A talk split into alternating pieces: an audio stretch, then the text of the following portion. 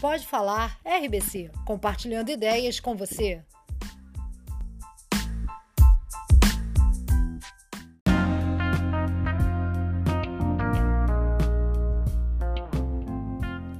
O episódio de hoje, dia 8 de abril, em comemoração ao Dia Nacional do Sistema Braille, Geni Pinto de Abreu, professora de Braille do Instituto Benjamin Constant e coordenadora de revisão, vai falar sobre a importância do sistema Braille para a pessoa com deficiência visual. Eu sou Ileia Vale, integrante da comissão editorial das revistas em Braille do Instituto Benjamin Constant.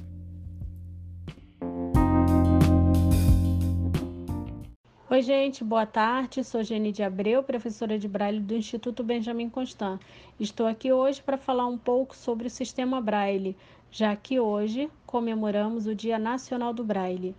Estou aqui a convite da comissão editorial das revistas em Braille, revistas produzidas e distribuídas pelo Instituto Benjamin Constant a todo o Brasil e a vários outros países.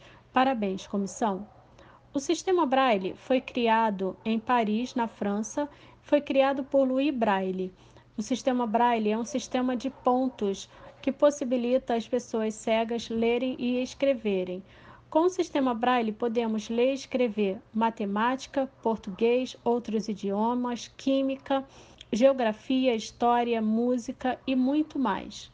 O sistema Braille transformou e continua transformando a vida das pessoas cegas no Brasil e em todo o mundo.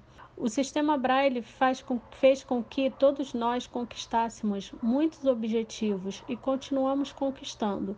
No Brasil, o sistema Braille chegou junto com José Álvares de Azevedo, jovem cego brasileiro que estudou na França. Quando voltou para o Brasil, trouxe consigo o desejo de criar em seu país uma instituição parecida com a francesa e conseguiu. Em 1854, o Instituto Benjamin Constant foi inaugurado.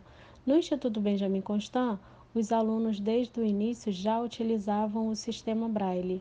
Foram trazidos materiais e livros da França.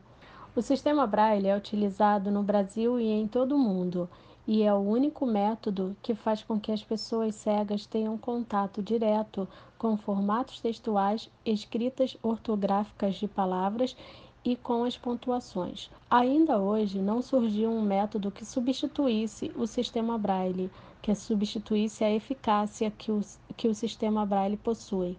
Hoje podemos contar com a tecnologia, ela é importante e ela é fundamental em nossas vidas, juntamente com o sistema Braille. Não podemos esquecê-lo, não podemos deixá-lo para trás.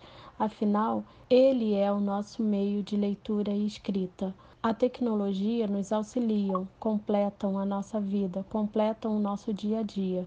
Podemos encontrá-la em vários ambientes, em vários espaços, de várias formas, mas o sistema Braille não fica inválido. Nós, professores, precisamos incentivar os nossos alunos a aprenderem a tecnologia, sim, mas não deixarem de aprender e utilizar o sistema Braille em leitura, em escrita, em livros, em, em várias, várias possibilidades. Nós, professores, devemos mostrar constantemente aos nossos alunos a importância de aprender a ler e escrever no sistema Braille. Devemos incentivar incentivá-lo a ler e escrever, seja com livros, com revistas, com poemas, com criações próprias deles. É importante que eles utilizem o sistema Braille em seu dia a dia, que entendam que a tecnologia pode caminhar, pode caminhar de, mão, de mãos dadas com o sistema Braille. Um não invalida o outro. Um não faz com que o outro fique esquecido. Os dois podem caminhar juntos, podem e devem caminhar juntos.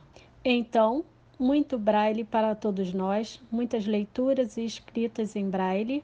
E viva o braille, viva José Álvares de Azevedo, viva Luiz Braille.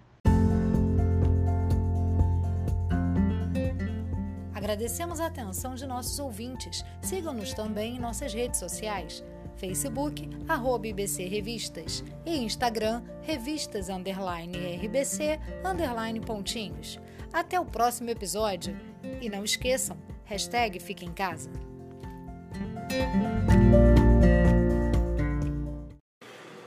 Gostaria de parabenizar a comissão editorial da RBC pela entrevista com um dos criadores do Guia para Todos Verem. Parabéns a todos. Jorge Oliveira, CA de BC.